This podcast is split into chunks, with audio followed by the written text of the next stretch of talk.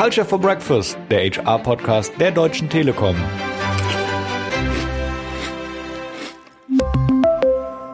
Herzlich willkommen zu eurem HR-Podcast Culture for Breakfast. Heute sprechen wir mal über ein Thema, ja, ich würde sagen, die Post-Corona-Zukunft, über das Thema New Normal, das ja in aller Munde ist, das neue Normal. Was steckt dahinter? Was könnte das sein? Das wollen wir heute mal näher beleuchten. Und dafür haben wir einen spannenden Gast eingeladen. Das ist der Oliver Herrmann, bei der Telekom verantwortlich für den sogenannten Tribe New Ways of Working. Hallo Oliver. Schönen guten Morgen, Christian. Grüß dich. Ja, das Format heißt Culture for Breakfast. Fangen wir doch mal mit dem Frühstück an.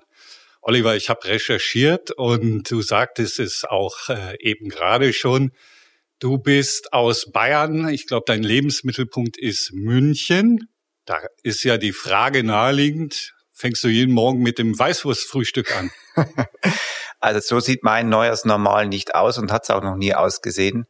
Von daher, ich bin eher auf der gesunden Seite. Ja, so ein Müsli am Anfang des Tages, so eine Tasse Kaffee und dann den Rest des Tages mit Tee, da kannst du mich eher locken.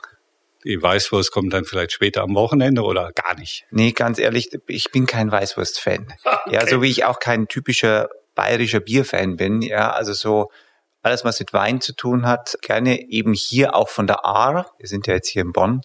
Da kannst du mich eher locken damit. Alles klar. Also keine Weißwurst, kein Weißbier, sondern lieber den Wein von der A. Auch unsere Hörer in Bayern werden uns das nachsehen. Wir sind tolerant. Ja, ist das jetzt normal oder nicht? Was ist das für ein Übergang? New Normal. Sprechen wir über das Thema. Kannst du den Begriff überhaupt noch hören, Oliver? Also es ist nicht mein most favorite Begriff. Ja, also ich mochte den äh, Begriff nie, weil ich das normal sehr durchschnittlich empfinde. Ja, wer will schon normal sein? Mir wäre es persönlich lieber, wir würden über außergewöhnlich, exzeptionell nachdenken. Ja, wie sieht das denn aus? Ja, das wäre für mich, hätte mehr Energie auch dahinter.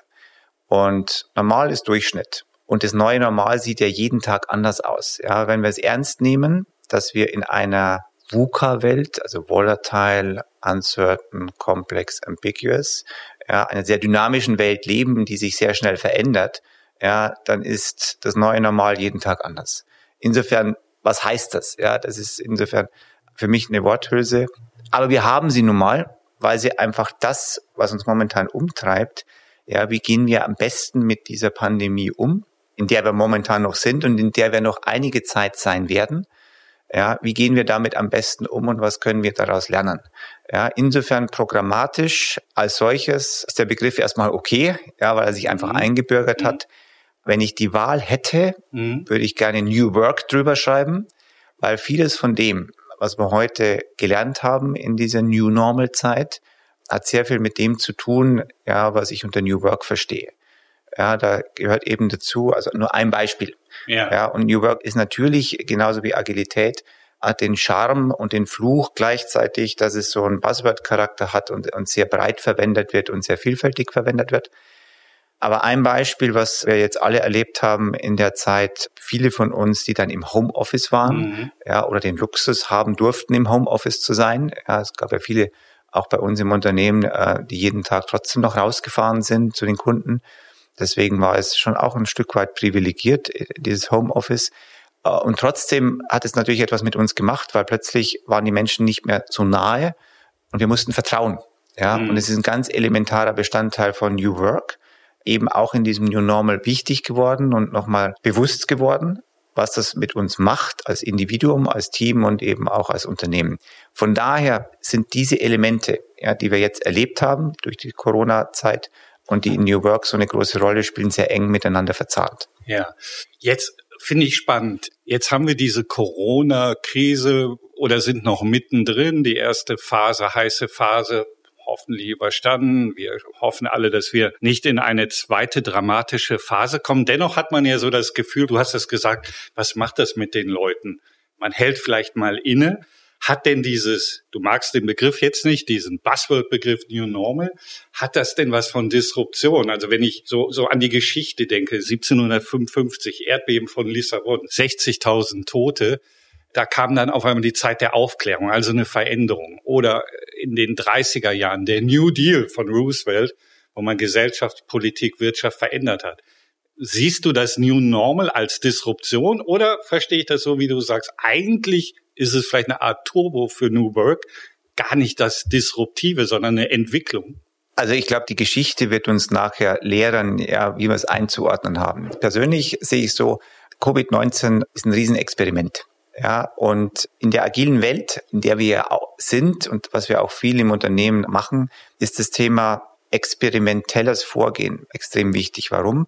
Wenn wir ernst nehmen, dass wir in dieser dynamischen Welt leben, dann ist das, was wir in der Vergangenheit hatten, dass wir die Zukunft aus der Vergangenheit ableiten mit Prognosen, das gilt nicht mehr. Ja, weil die Best Practices mhm. der Vergangenheit, die sind in einer linearen Welt okay, aber in einer exponentiellen Welt, in der wir uns befinden, taugen die nicht mehr. Insofern ist Erfahrungswissen limitiert und insofern ist dieses experimentelle Vorgehen, ausprobieren, testen, was es mit uns macht, lernen und dann weiter ausprobieren. Dieses schrittweise Vorgehen, dieses iterative Vorgehen ist eigentlich das, was diese agile Welt prägt.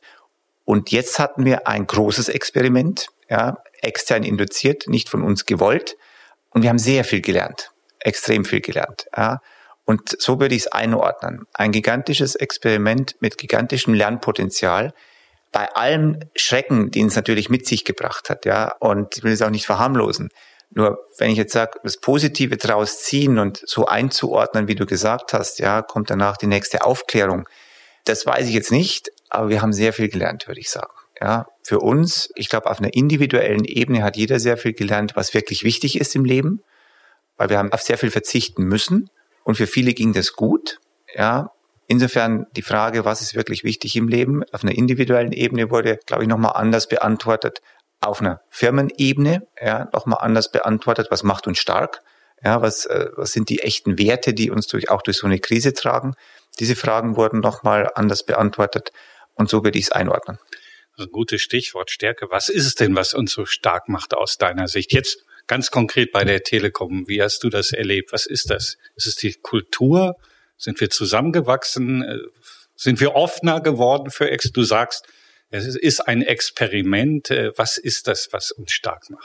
Also ich glaube, es sind zwei Dinge. Das eine, was uns geholfen hat, durch diese Pandemie zu kommen, ja. beziehungsweise wir sind ja immer noch drin und es wird eher ein Marathon sein. Ja. ja, ist das, was unser Unternehmen auszeichnet, ist diese Robustheit, dieses Zusammengehörigkeitsgefühl und dieses Verlässlichkeit. Ich meine, wir haben am Markt, auch am Kapitalmarkt, den Ruf, sehr verlässlich zu sein. Auch jetzt in der Pandemie, wir haben unsere Quartalszahlen abgeliefert.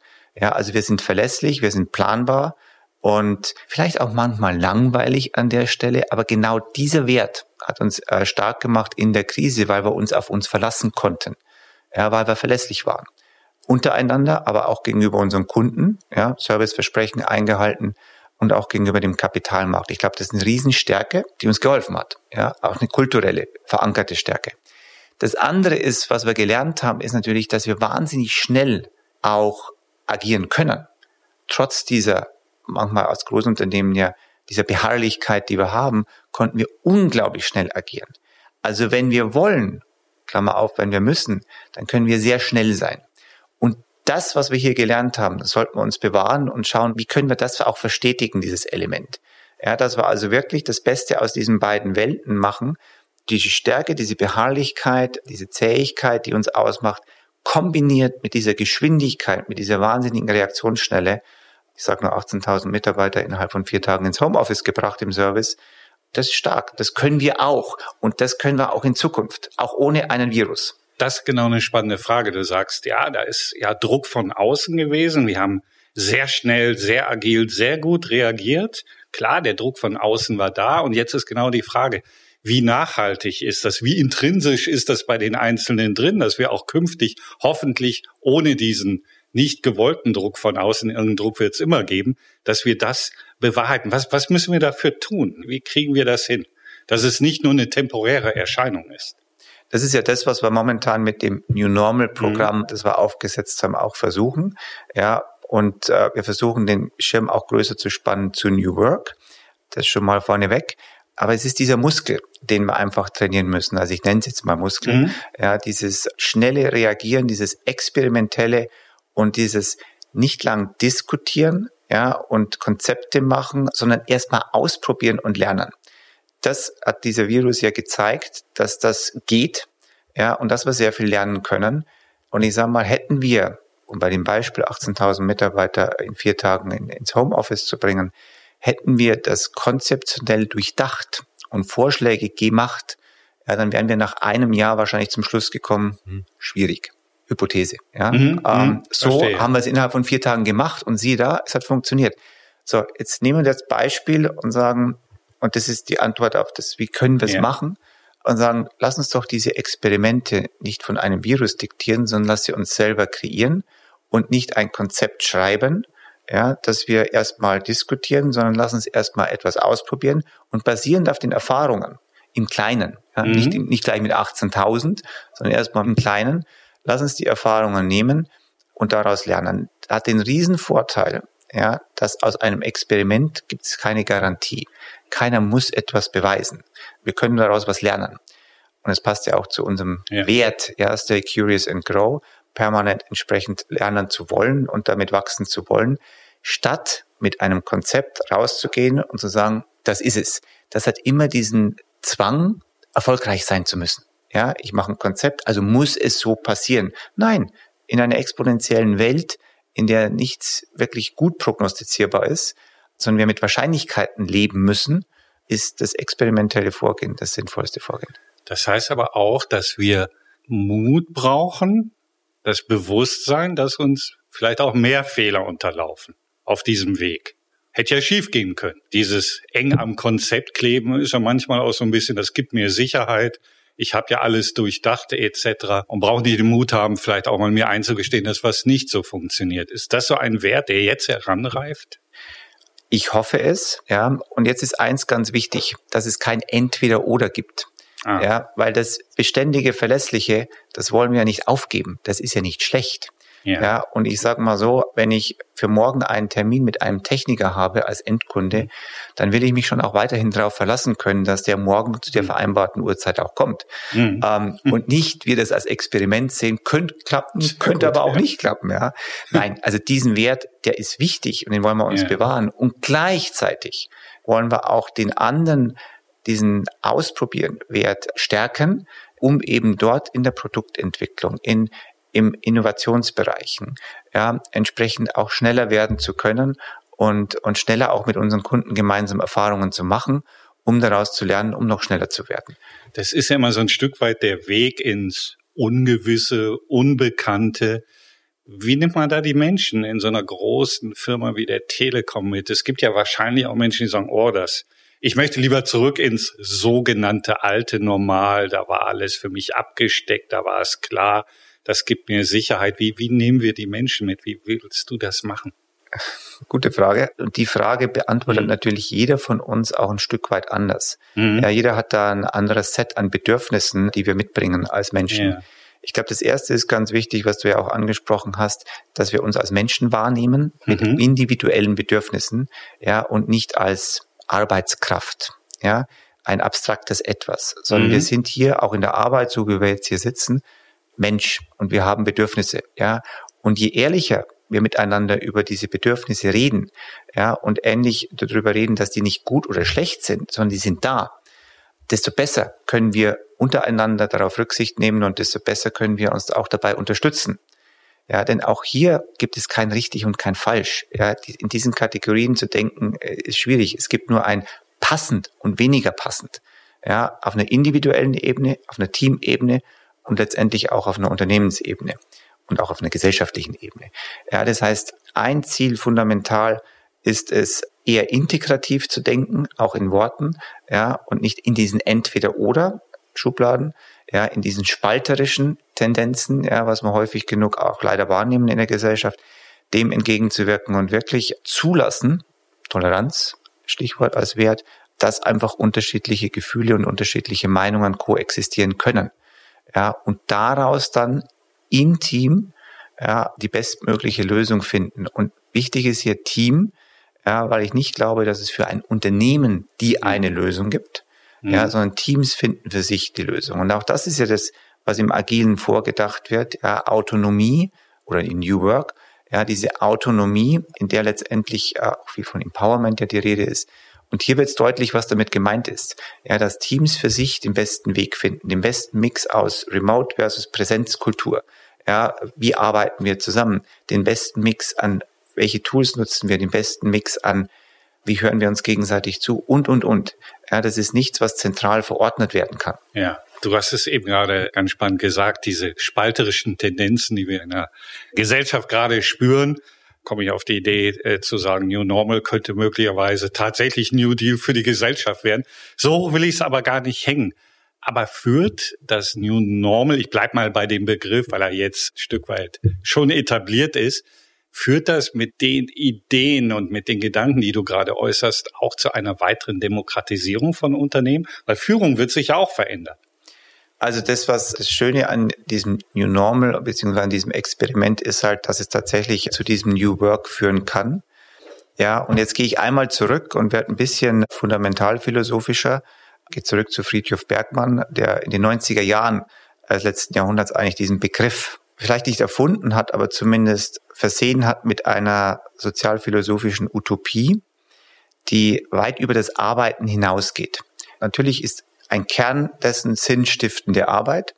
Es geht aber darüber hinaus, dass in dieser New Work Utopie von Friedrich Bergmann, der hat das ja bewusst als Gegenentwurf zu Sozialismus und Kapitalismus äh, formuliert, eben auch solche Dinge auftauchen wie, dass wir weltweit keinen Hunger mehr haben, ja, mhm. dass wir schonend umgehen mit unseren Ressourcen. Und das finde ich eigentlich noch erstrebenswerter. Ja, und äh, insofern hat das New Normal natürlich auch hier geholfen. Beispiel, schonender Umgang mit Ressourcen. Mhm. Ich meine, wir alle reisen weniger, wir fliegen weniger, wir nutzen bedingt durch diesen Lockdown auch weniger von diesen Ressourcen auf diesem Planeten. Und das hilft auf jeden Fall mal der Umwelt. Ja, das hilft aber letztendlich auch nachfolgenden Generationen. Und insofern ist das Verstetigen dieses schonenden Umgangs mit unseren Ressourcen zahlt zu 100 Prozent ja, auf diese New Work Idee ein, und damit zu 100 Prozent auf eine bessere Gesellschaft, sage ich zumindest mal. Und eine persönliche Hoffnung damit verknüpft, ja, dass es uns gelingt, diese Elemente zu verstetigen, damit mehr von diesen New Work Ideen, die Friedhof Bergmann da formuliert hat, tatsächlich Wirklichkeit werden zu lassen. Ja, und das geht weit über die Unternehmensgrenzen hinaus und hat gesellschaftliche Relevanz, auf jeden Fall, ja. Dann äh, wird das New Normal vielleicht zum Green Deal oder Sustainable Deal irgendwann. Stichwort Nachhaltigkeit.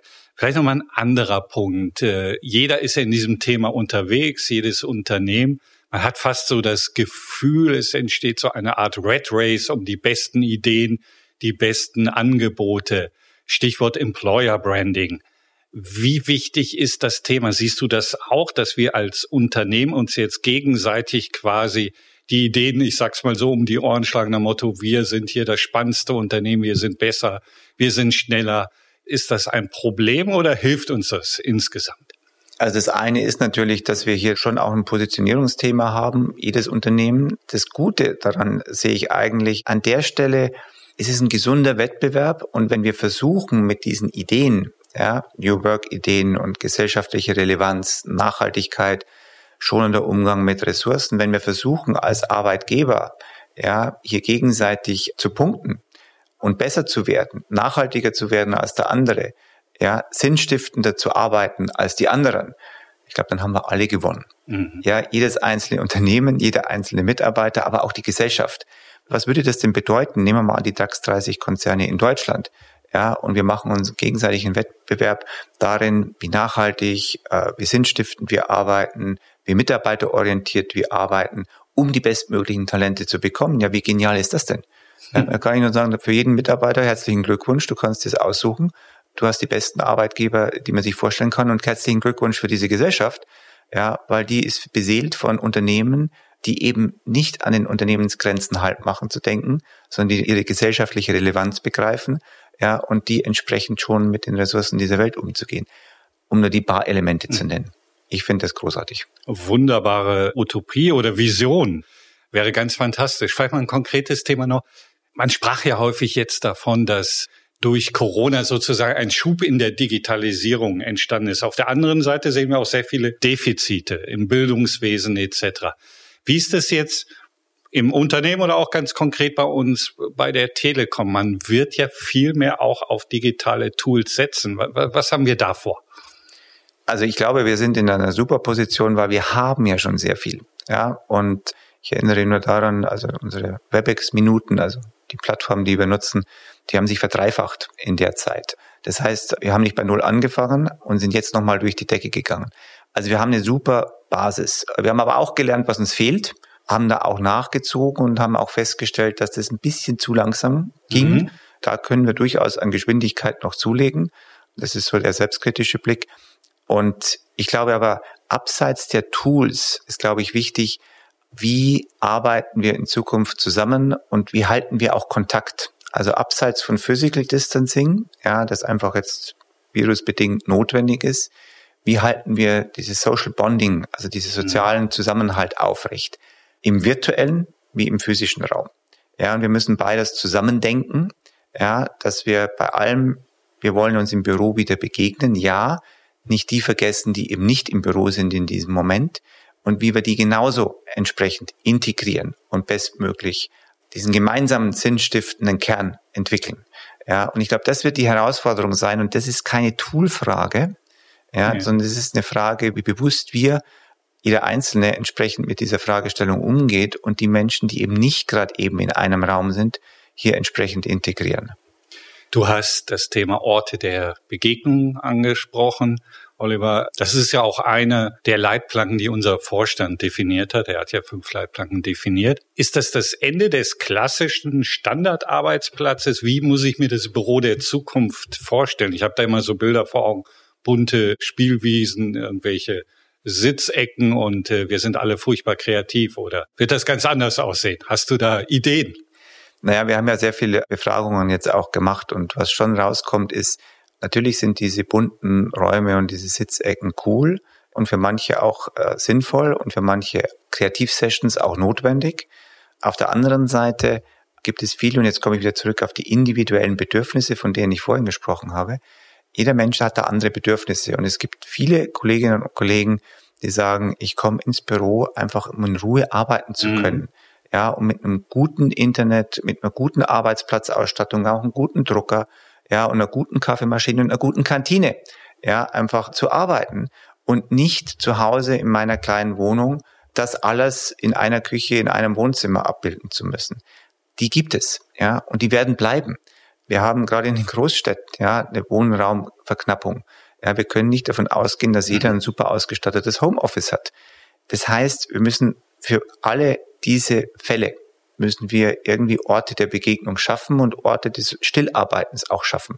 Ja, und das ist die Herausforderung, ja, weil das in ein und derselben Fläche abzubilden, ist natürlich eine Herausforderung. Und ich glaube aber, wohin wir kommen müssen, ist, dass wir einen Bürostandort quasi nicht mehr aufteilen in einzelne Gesellschaften oder einen Raum für nur Entwickler oder einen Raum für nur Servicetechniker oder einen Raum für nur Office Worker, sondern dass wir einen Bürostandort haben, der eben unterschiedliche Angebote liefert, ja, eben für die Kreativsessions, für die Stillarbeitssessions und den zugänglich macht für jeden, egal welche Rolle er hat, weil wir einfach diese Arbeitsformen ermöglichen müssen.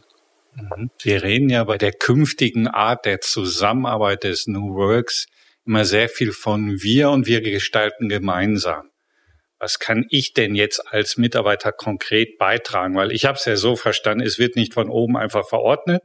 Motto, so ist es, jetzt fühle ich mal wohl oder nicht wohl, so hast du jetzt künftig zu arbeiten, sondern ich solle auch meinen Beitrag leisten. Wie kann sowas aussehen? Sind das Umfragen oder wie machen wir das, dass wir auch den Menschen sagen, Mensch, bringt euch aktiv ein, wir hören euch zu?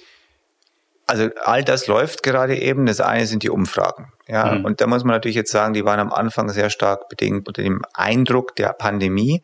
Ja, wir müssen das natürlich auch nochmal wiederholen nach einigen Monaten, denn bei aller Euphorie zu Beginn macht das natürlich nach ein paar Monaten vielleicht nochmal was anderes mit uns.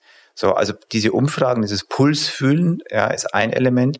Das zweite ist ganz konkret, während wir hier sprechen, äh, läuft ein Design Thinking Sprint, um eben quasi unter Einbeziehung von ganz vielen Nutzern, von ganz vielen Kolleginnen und Kollegen Ideen zu generieren, also erstmal Bedürfnisse zu erheben und dann Ideen zu generieren. Was brauchen wir denn für entsprechende Landschaften in der Zukunft?